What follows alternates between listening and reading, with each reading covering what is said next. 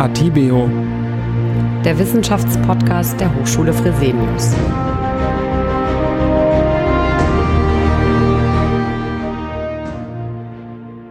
Herzlich willkommen zu Atibio, dem Wissenschaftspodcast der Hochschule Fresenius. Heute geht es um das Thema digitales Lernen. Wie funktioniert das? Ob im Studium, in der Weiterbildung oder in Schulen, aufgrund der Corona-Krise findet Lernen aktuell vor allem digital statt. Durch die Pandemie hat die Digitalisierung einen erheblichen Schub erfahren. Dabei sind die Beispiele der digitalen Lehrmethoden vielfältig. Immer wieder lesen oder hören wir von Begriffen wie Inverted Classroom oder Blended Learning. Ziemlich verwirrend, wie ich finde. Um uns Klarheit zu verschaffen, habe ich Professor Dr. Peter Weber zum Gespräch eingeladen.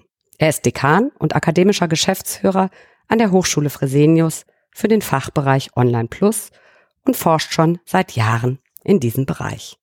Ja, herzlich willkommen, Herr Weber. Sie sind telefonisch dazugeschaltet. Ich freue mich sehr, dass ich Sie als Experte begrüßen darf. Herzlichen Dank für die Einladung, Frau Hahn.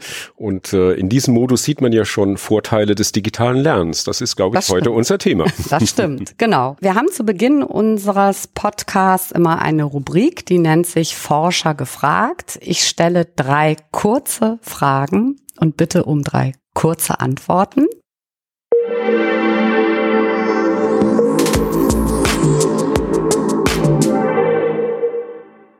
Die erste Frage lautet, was fasziniert Sie an der digitalen Lehre? Zuallererst die Vielfältigkeit, dann die Ungebundenheit, die mit dieser Form des Lehrens und Lernens verbunden ist und natürlich dann auch die Flexibilität. Mhm, das war schön kurz. Die zweite Frage lautet, wie wichtig ist der persönliche Kontakt denn noch in der oder bei der Lehr-Lernsituation oder den Prozessen? Ein Trugschluss ist, dass digitales Lernen die soziale Komponente des Lernens sozusagen obsolet machen würde. Der soziale Kontakt bleibt immer wichtig. Wir diskutieren ja auch in dem Bereich schon seit langem äh, mit dem digitalen Lernen der, den Aspekt der mangelnden sozialen Nähe. Und wir dürfen auch eines nicht vergessen, menschliches Lernen, auch im Gegensatz zum Maschinenlernen, was ja auch mit dem digitalen Lernen ja auch in den Fokus rückt, bleibt auch immer ein soziales Phänomen. Wir sind soziale Wesen oder wie der Grieche sagte, ein Zoon Politikon. Mhm. Und Sie persönlich, wie lehren Sie denn am liebsten? Digital oder in Präsenz? Ach, Frau Hahn, Lehren ist ja fast ein altmodischer Begriff in diesem Kontext. Und äh, ich in der Tat bin ja auch äh, schon oder stehe ja für den Begriff Mixed Mode und ich lebe den auch in meiner Person. Also ich bin in der Tat ein, wenn Sie so wollen, nicht Grenzgänger, aber doch immer ein Wechsler zwischen den beiden Modi, eben um sehr gut die Vorteile eines Präsenzlernens, Präsenzlernsituationen mit denen der digitalen Welt zu kombinieren und umgekehrt. Und wir wissen aus der Lehr-Lernforschung, dass es keinen absoluten Vorteil einer bestimmten Lehr-Lernform gibt. Deshalb ist immer ein Grundprinzip für mich, wenn ich lehre, jetzt in Anführungszeichen, dass äh, Lehren immer zu verschiedenen Perspektiven bei den Lernern führen sollen. Also ich möchte immer in meinem Lehr-Lernkontext Perspektiven aufmachen, um eben auch eine kritische Auseinandersetzung mit Dingen zu befördern, aber eben auch damit die Meinungsbildung zu bestärken. Mhm. Ja, vielen Dank. Damit sind wir ja auch schon im Thema. Ich möchte an der Stelle aber einen Blick zurückwerfen. Die Digitalisierung des Lernens ist ja kein gänzlich neues Phänomen. Das gibt's ja nicht erst seit der Corona-Krise. Und Sie forschen dazu bereits seit Jahren.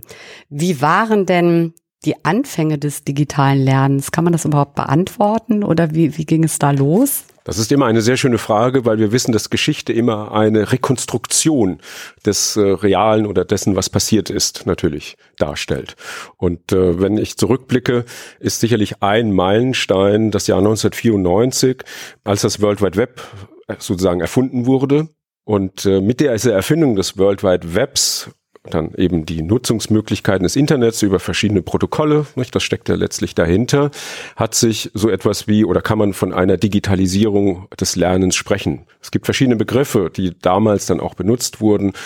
von E-Learning und ganz, ganz verschiedene Formen am Ende. Aber, und ich erinnere mich äh, an eine sehr persönliche Entwicklung auch, denn im Jahre 1996, als ich mich äh, an, der Hochsch an der Universität Hamburg habilitiert habe, habe ich mein, wir nannten das damals erstes Internetseminar zusammen mit einer Kollegin an der Ruhr-Universität Bochum durchgeführt. Und das würde man heute auch unter dem Stichwort Digitalisierung des Lernens bezeichnen. Sehr spannend, man hörte noch ein Modem im Hintergrund rauschen, das, was wir heute oder die jungen Menschen gar nicht mehr kennen. Mm, das einwählen. Reinwählen, genau. genau. Und die Eumex damals von, äh, ich glaube, der Deutschen Telekom, nicht? die hat dann äh, auch immer sehr schön gekracht am Ende. Also es ist in der Tat äh, jetzt natürlich beschleunigt durch die Corona-Krise, aber auch Begriffe wie eine Mixed Mode oder auch E-Learning, die erfahren natürlich jetzt wieder eine Renaissance in diesem äh, Kontext. Wir benutzen zum Teil andere Begriffe für Phänomene, die wir auch schon damals mit der Digitalisierung kennengelernt haben. Ein entscheidender Aspekt, der allerdings heute auch beim digitalen Lernen dazukommt, ist, dass wir durch die Möglichkeit der Daten, ganz wichtig, wir haben ja sehr viele Daten auch über digitales Lernen oder in digitalen Lehr-Lern-Szenarien, dass wir diese Daten, also Lerner, Verhaltensdaten, da wo wir früher zum Teil auch physische Lerntagebücher beispielsweise geführt haben, dass wir über diese Daten und die Möglichkeit der Auswertung, da komme ich in so Bereiche natürlich auch rein, die wir heute sehr modern KI, obwohl das auch kein wirklich modernes Phänomen ist, das kennen Linguisten schon seit vielen, vielen Jahrzehnten auch, dass wir diese Daten eben analysieren können und damit auch eine neue Qualität in Lehr-Lernprozesse hineinbekommen.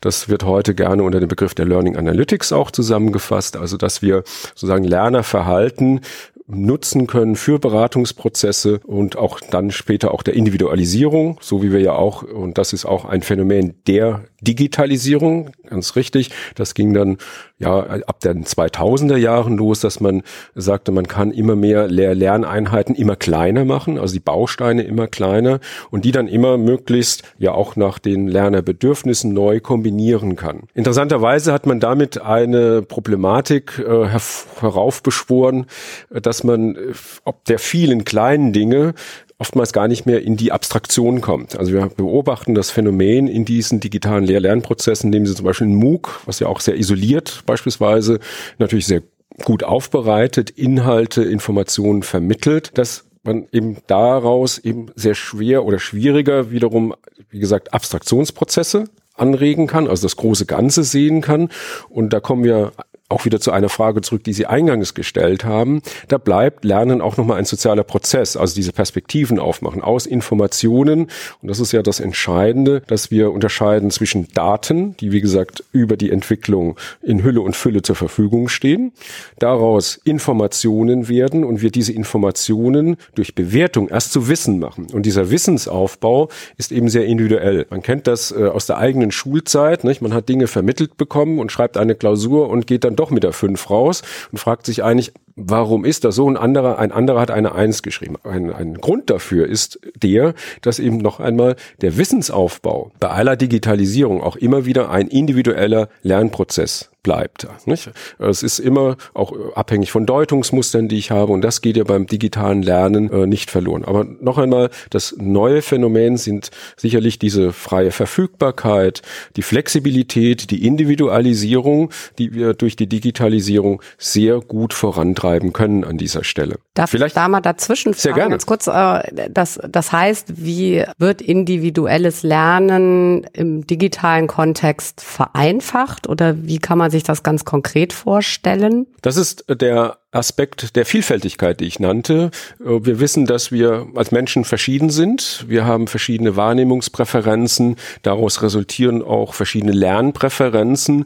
Und ich habe eben, wenn ich eine rein physische Präsenzsituation nehme, über Digitalisierung im Prinzip die gesamte Palette ist natürlich Aufwand, das zu produzieren letztlich, aber ich habe die gesamte Palette über eben Animationen, Bilder, aber auch Text und die Verzahnung dieser mhm. Elemente nicht bestimmte Lernpräferenzen bei Lerner individuell mhm. anzusprechen. Okay. Mhm. Und dass auch zum Beispiel ein Lerner im Gegensatz zu einem Präsenzseminar, in dem ja auch aber das ist auch natürlich ein Mehrwert eines Präsenzseminares, dass ich da dann physisch auch im Austausch stehe, aber dass sich der Lerner individuell auch auswählen kann, wenn es angeboten wird, nehme ich den Inhalt zum Beispiel über eine E-Lecture mhm. auf, äh, auf oder äh, mache ich das vielleicht in einem Webinar, was ja die synchrone Form ist. Und diese Vielfältigkeit, das ist sicherlich ein äh, Mehrwert, ich will jetzt nicht unbedingt sagen Vorteil, aber ein Mehrwert äh, von digitalen Lernprozessen. Mhm.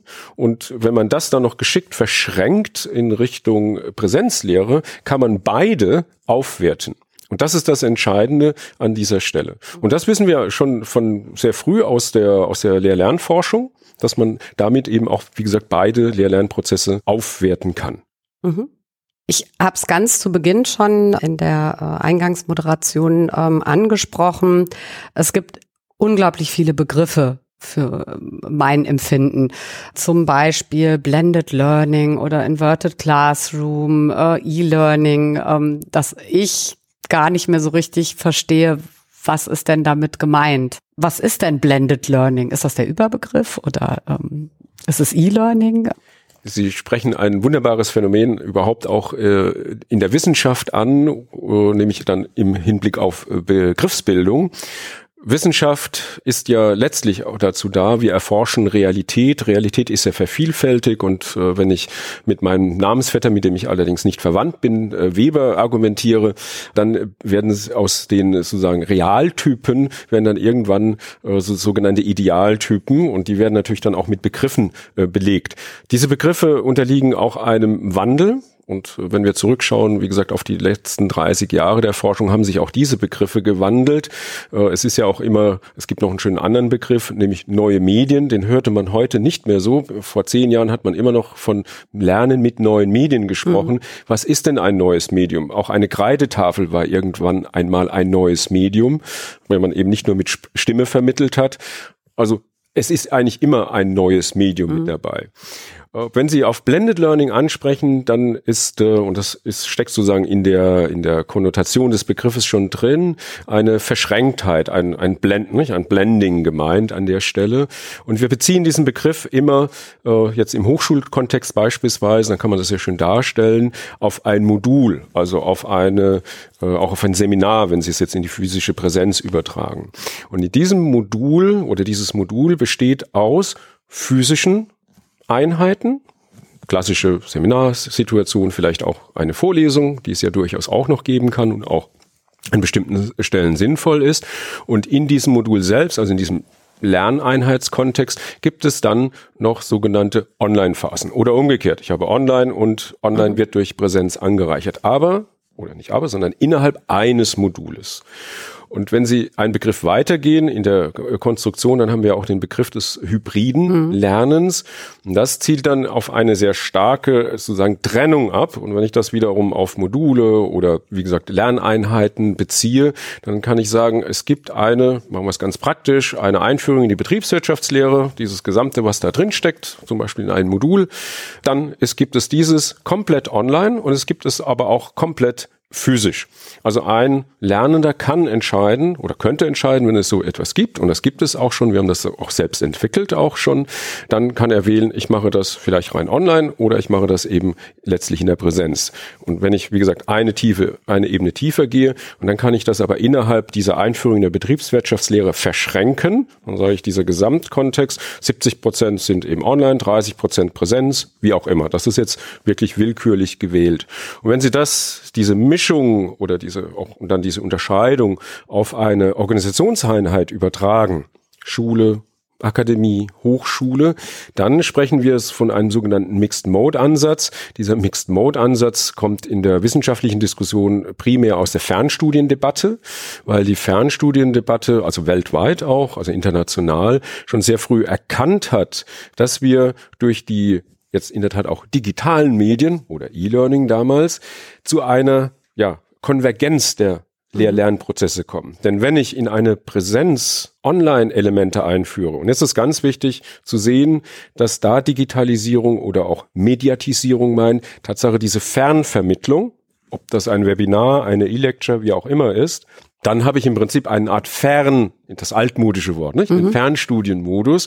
Und wenn das eine Organisation macht, dann sprechen wir von einer Mixed Mode und wir sehen im Moment in der ganzen Landschaft, jetzt auch natürlich durch Corona, dass selbst in Schulen ja auch an Online-Unterricht gedacht mhm. wird und auch zum Teil umgesetzt wird, dass diese Konvergenz immer stärker wird, dass sich nämlich diese beiden Formen, also einmal dieses Fern und das Präsenz, dass die über die Digitalisierung sich immer weiter annähern und sich miteinander verschränken, eben über Hybrid oder blendet. Mhm. Ich würde gerne nochmal darauf zurückkommen, möchte aber trotzdem nochmal wissen, was denn der Begriff Inverted Classroom bedeutet. Sehr gerne. Da müssen wir die Perspektive oder die Brille der Präsenzlehre aufziehen. Das ist ein Begriff, der im Kontext der Digitalisierung der Präsenzlehre aufgekommen ist. Der Vorläuferbegriff ist der sogenannte Flipped Classroom. Mhm. Und äh, dann jetzt der modernere Begriff ist der Inverted Classroom. Und im Prinzip umfassen diese beiden Begriffe das, was ich jetzt auch erläutert hatte, dass ich mir für eine Präsenzveranstaltung egal ob das Vorlesung, Seminar, wie auch immer ist, überlege, wie kann ich denn die Vermittlung von Informationen oder auch überhaupt das gesamte Seminargeschehen aus dieser physischen Präsenz rausholen, indem ich beispielsweise ein Webinar, eine E-Lecture zur Verfügung stelle. Mhm. Das hat man bei Flipped Classroom schon gemacht oder ich meine, wenn Sie das nicht in der Digitalisierung sehen, dann wären das, waren das früher und da sieht man, dass es häufig die sehr ähnliche Prozesse sind. Das war früher der sogenannte Seminarreader, den es um, insbesondere auch in frankophonen Ländern gab oder auch noch gibt, dass man also vor einer Veranstaltung der Professor ein Kompendium zusammengestellt hat nicht? und das hatten dann die Studierenden und damit hatte er viel, was er sozusagen als Informationsvermittlung in der Präsenz hatte, ausgelagert nicht? in einen entsprechenden ja, Selbstlernkontext. Mhm. Und wenn ich dazu jetzt zum Beispiel noch eine Lernplattform nutze, ob Moodle, Elias, welche auch immer Sie benutzen, dann baue ich sozusagen ein Setting darum herum und dann hat man in der Präsenzdiskussion sehr früh festgestellt, was man allerdings schon im Fernstudium schon lange wusste. Naja, ich kann ja den Lerner nicht alleine lassen. Also muss ich den ja begleiten. Heißt also Beratung. Es muss auch ein Dozent auch in dieser Selbstlernphase sich um den Lerner kümmern. Das läuft nicht automatisch. Also hat man angefangen, ähnlich wie im Fernstudium, Sie erinnern sich an den Begriff Konvergenz, mhm. angefangen, auch über die Plattformen letztlich Betreuungsaspekte mit einzubeziehen. Also, dass ich beispielsweise auch Fragen eingebaut habe, die dann aber auch in der Plattform, auf der Plattform beantwortet wurden. Und jetzt kommt aber das entscheidende Moment und damit ist der Inverted Classroom äh, sozusagen der ja intelligentere Begriff in Anführungszeichen, weil er ja sehr nah an diese Fernstudienelemente kommt und eben die, den Lehr-Lernprozess unterstützt. Das ist das Entscheidende. Nicht? Der Lerner wird nicht alleine gelassen, mhm. wie im Flipped Classroom, sondern er wird an die Hand genommen und da ist, ist heute State of the Art, dass man eben letztlich so etwas wie Lernplattformen hat. Mhm. Jetzt habe ich es besser verstanden. Das freut mich. Das heißt, ein Vorteil des digitalen Lernens ist, dass man individueller begleitet werden kann. Korrekt. Welche weiteren Vorteile gibt es? Das, was ich eingangs sagte, dass ich ganz verschiedene Lernpräferenzen oder Wahrnehmungspräferenzen mal bei meinen Lernern ansprechen kann. Denn wenn ich in einer physischen Situation bin, klar kann ich zwar über einen Beamer, früher hat man ein Overhead benutzt, nicht? also auch das ist ja schon eine Technisierung der Bildung gewesen, äh, dass ich darüber, wie gesagt, diese Präferenzen besser ansprechen kann. Also ich verbessere damit den Lernen, äh, den Lernprozess des äh, Lerners. Ich kann eine bessere Beratung machen heute, weil ich äh, über, das nennt man ja heute auch gerne die sogenannten Learn Analytics, nicht? also sehen kann, ne, wo sie, sind denn Schwierigkeiten bei einem Lerner, nicht? also wie lange verweilt er wo, äh, in einem Inhalt, wo muss ich vielleicht auch noch im Sinne auch eines, was wir eben sagten, Inverted Classrooms Unterstützungsprozesse anbieten.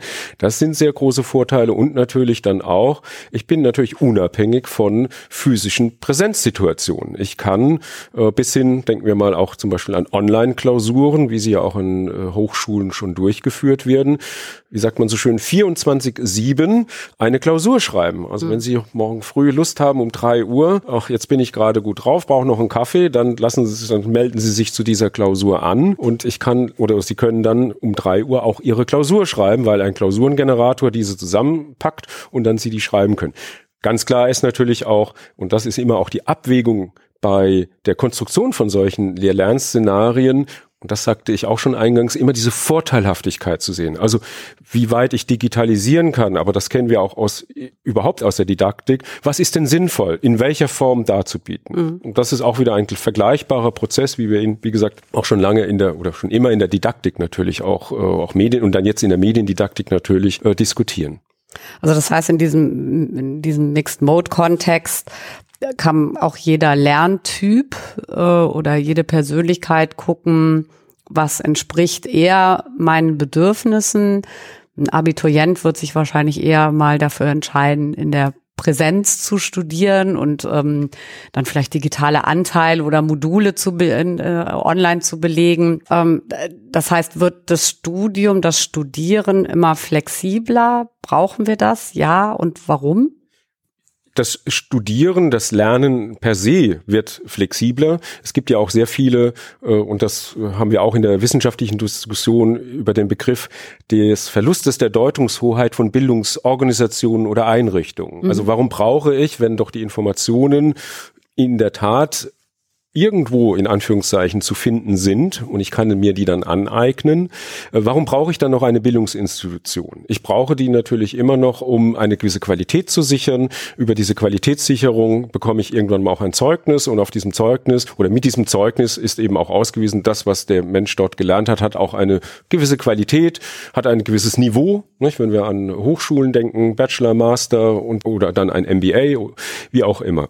Also das, diese, diesen, diesen Verlust dieser Deutungshoheit ist etwas, womit die Bildungseinrichtungen in Zukunft auch umgehen müssen, wenn wir also Digitalisierung auch noch weiterdenken im Hinblick auf, wie Sie sagten, eben Flexibilisierung. Wir müssen uns meines Erachtens nur von einem Punkt nicht verabschieden, aber in uns klar machen. Wir neigen durch die Digitalisierung auch etwas ein, ich möchte das Konsumverhalten von Lernern mhm. aufzubauen. Also je mehr, es ist, es ist ein zweischneidiger Prozess, je mehr wir natürlich etwas auf einen individuellen Lerner zuschneiden, desto mehr bekommt er sozusagen das genau ne, mundgerecht serviert. Wir kennen das in anderen Kontexten. Ich stelle mir meine Turnschuhe heute individuell im Internet zusammen. Ich bin nur noch in meinen sozialen Foren unterwegs. Also es wird wie eine Art Tunnelblick. Mhm und ich konsumiere nur noch an dem Ende. Wir dürfen aber eins nicht vergessen, dass der Wissensaufbau, also aus Daten werden Informationen, durch die Bewertung werden Informationen Wissen, dass das immer noch beim menschlichen Lernen, was wir ja eingangs sagten, dass das auch immer ein ja, Prozess des sich Auseinandersetzens mit Dingen ist. Und das meine ich mit Zweischneidigkeit. Manchmal suggeriert dann dieses Zuschneiden, dass ich das nicht mehr muss. Also Lernen bleibt trotzdem auch Aufwand und bei aller Flexibilisierung, also ich kann auch noch abends um zehn äh, anfangen, irgendetwas zu lernen. Es bleibt trotzdem abends um zehn. Vielleicht habe ich den ganzen Tag gearbeitet, meine Kinder betreut, äh, wie auch immer. Ich bin trotzdem müde. Also die Zeit an sich, die ich brauche, kann vielleicht ein bisschen verbessert werden, weil wie gesagt, ich habe es individueller, ich muss auch nicht irgendwo hinfahren und so weiter. Aber den eigentlichen der Lernprozess, das bleibt immer noch diese Auseinandersetzung. Mhm. Und es ist ein Mythos, dass das dann sozusagen ganz leicht von der Hand ginge. Äh, nein, es soll ja auch noch ein sich auseinandersetzen sein, das Spaß machen soll. Und ähm, was wir beobachten, auch über die viele Jahre, ich habe sehr viel auch äh, Akzeptanzforschung zur Einführung von Plattformen, aber auch digitalen Lehr-Lerninhalten in der Präsenzlehre gemacht.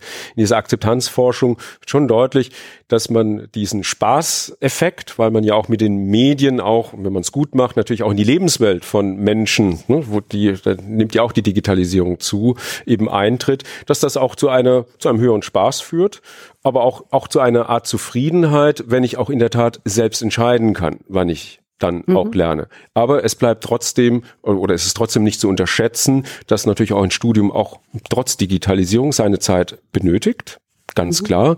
Das wird sich nicht ändern. Es führt eher oder wird zu einer, oder es geht schon los, diese Entwicklung, dass wir, und das ist auch wieder diese ja, kleinen Lerneinheiten, dass wir Formate oder das Formate zunehmen wie Badges, Zertifikate und ich dann vielleicht über Zertifikate mir dann ein Studium zusammenbauen kann. Also ein kumulatives, das kennen wir in der Wissenschaft aus einer kumulativen Promotion beispielsweise oder Habilitation, dass auch Studiengänge kumulativ werden. Auch da gibt es schon entsprechende Angebote, äh, auch schon jetzt auf dem Bildungsmarkt. Das ist aber grundsätzlich die Tendenz, nicht? Also, dass man insgesamt zu kleineren Einheiten kommen und nicht mehr ein Riesenstudium, drei Jahre, vier Jahre muss ich mich da binden, nicht? auch wenn ich es sehr flexibel machen kann, aber ich bin ja trotzdem mit dem Thema beschäftigt. Mhm. Also fange ich mit kleinen Zertifikaten an, die äh, anerkannt sind auch für ein Studium und dann baue ich mir so das dann am Ende zusammen. Mhm. Eine hm, vielleicht etwas kritische Frage. Wenn ich jetzt an mein Studium zurückdenke, habe ich durchaus Dinge gelernt, die ich im beruflichen Leben nichts mehr brauche. Nichtsdestotrotz bin ich froh, dass ich sie irgendwann mal gelernt habe. Das heißt, das sind Inhalte, das sind äh, Autoren, äh, mit denen man sich beschäftigt hat, die eben nicht dazu führen, dass man seinen, seinen Job gut macht, sondern die sind einfach bereichernd, weil man es weiß. Könnte das zu kurz kommen? In den, wie Sie es gerade beschrieben haben, den einzelnen Zertifikaten, die ich erwerben kann. Und dann gucke ich, ob mir vielleicht noch für meinen Beruf dieses oder jenes Zertifikat fehlt. Ist diese, ich weiß gar nicht, wie man dieses Wissen nennt, das können Sie mir vielleicht gleich verraten. Aber es ist ja nicht unnütz, ja, aber es ist jetzt auch nicht so, dass man es sofort umsetzen kann. Vielen Dank für diese Frage, Frau Hahn. Wir müssen auch an der Stelle unterscheiden, jetzt grob zwischen Qualifikation, Skills, wie auch äh, der Amerikaner sagt, äh, oder äh, Englischsprachige sagt, und Bildung. Also jetzt wirklich ganz grob gesprochen. Und das, was Sie ansprechen, ist, äh, was auch immer, immer die Diskussion ist, die Verwendbarkeit dessen, was ich gelernt habe. Und die Digitalisierung ist sicher oder befördert eine gewisse Skill- oder Qualifikationsorientierung, also die Verwertbarkeit dessen, was ich gelernt habe. Und äh, erlauben Sie mir einen ganz kurzen Ausflug in äh, die äh, Wirtschaftsgeschichte, wenn man äh, zurückschaut, also wie ist denn auch ein unser ganzes Wirtschaftssystem entstanden, dann hat man ein Pionier der britischen Maschinenbauindustrie, Bolton, 1728 bis, glaube ich, 1809, der hat mal irgendwann gesagt, also zu dieser Zeit, ähm, dass es ihm wichtiger ist, und das ist die Entstehung übrigens des Kapitalismus aus dem Merkantilismus heraus, dass er, dass er für das Volk produzieren möchte und nicht für den Adel. Und hier ist eine gewisse, ein gewisser Zusammenhang, also damit setzt er auch Technisierung ein und man musste auch für diese Technisierung, dann kommt Industrialisierung eben ausbilden. Und da musste man, oder da ist dann auch gleich diese Verwertbarkeit. Nicht? Ein Adel hat ja nicht unbedingt für, für, für die Verwertbarkeit seines Wissens gelernt, aber dann das Volk hat ja sozusagen dann immer dieses Wissen auch anwenden müssen, also Stichwort die Verwertbarkeit. Und was wir heute eben auch und deshalb Technisierung und auch äh, diese Orientierung äh, in einer in, in der sozusagen in den digitalen Geschäftsmodellen befördert schon etwas diesen Blick hin auf, so wie Sie eben auch sagten, nicht? also auf das, was ich lerne, muss ich dann auch doch später dann einsetzen können. Das befördert das, es gibt aber auch genügend Studiengänge, auch Inhalte, die ich über digitale Formen abbilden kann. Ich kann auch ein Philosophiestudium entsprechend äh, darstellen und auch äh, gestalten. Ich kann für diesen Austausch auch in einem virtuellen Raum sorgen, wie ich ihn sonst in einem diskursiven Seminar physisch hätte. Ich muss es nur entsprechend umsetzen.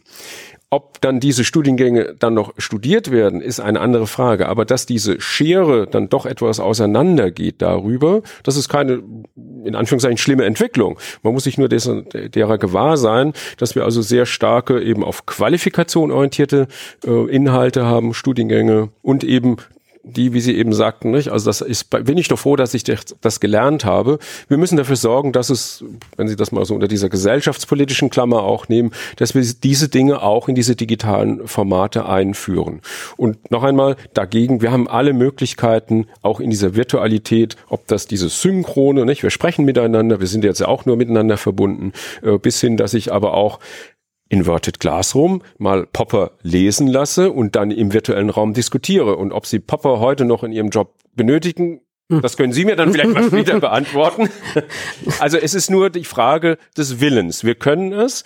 Es nochmal auch durch äh, ne, die, die Nachfrage der Verwertbarkeit äh, dessen, was ich lerne, gibt es da sicherlich eine gewisse Beförderung an der Stelle dieses Auseinanderdriftens. Aber noch einmal, das muss nicht sein. Sie können das Ganze auch etwas noch, äh, wenn ich, wenn ich jetzt an Hochschulen denke, natürlich auch äh, hochschulpolitisch oder gesellschaftspolitisch äh, aufhängen. Also wenn Universitäten dann vielleicht der Raum noch sind, im Gegensatz zu Fachhochschulen oder Hochschulen für angewandte Wissenschaften, dass die eben dieses Wissen, wie Sie eben sagten, nicht, was ich vielleicht nicht direkt anwenden kann, dass die Universitäten eher für diesen Bereich mhm. stehen und äh, wir Hochschule für An Hochschulen für angewandte Wissenschaften haben, die dann eben auch durch diese tollen Formate eben stärker für die Qualifikation stehen. Aber ich wage noch eine andere These, Frau Hahn.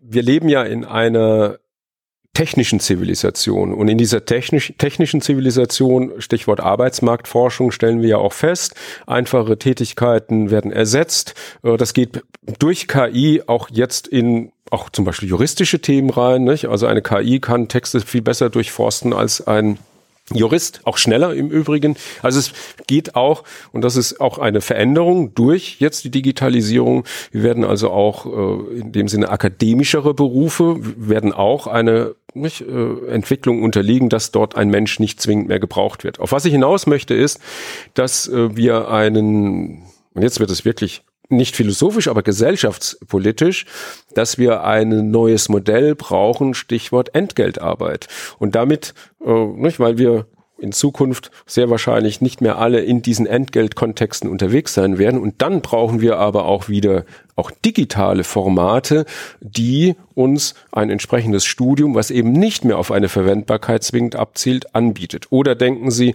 an die älter werdende Generation. Es, äh, ich bin ein Freund von Hochschulen, die äh, Angebote für Senioren und Junioren machen. Es gibt ja unterschiedliche Titel für diese Hochschulen. Und ich habe das selbst auch oft eingeführt es ist spannend zu sehen, wie auch die ältere Generation über diese Medien mit Lust und Spaß archäologische zum Beispiel Exkursionen machen, weil wir das heute eben über das digitale Medium machen können. Ich muss nicht mehr nach Kleinasien fahren, um Schliemann zu sehen, also die Ausgrabung. Mhm. Ich kann das ja auch so darstellen. Mhm. Das wird äh, sicherlich eine Zukunft sein, äh, in die sich dann auch diese digitalen Formate entwickeln. Prima. Das ist eigentlich schon meine letzte Frage, die ich im Kopf hatte. Wie wird denn das Lernen der Zukunft aussehen? Was sind digitale Lehrbeispiele, die äh, kommen werden? Äh, das haben Sie ja jetzt auch schon ein Stück weit beantwortet. Ganz lieben Dank an der Stelle. Am Ende unseres Podcasts gibt es immer ein sogenanntes 30 Sekunden Plädoyer.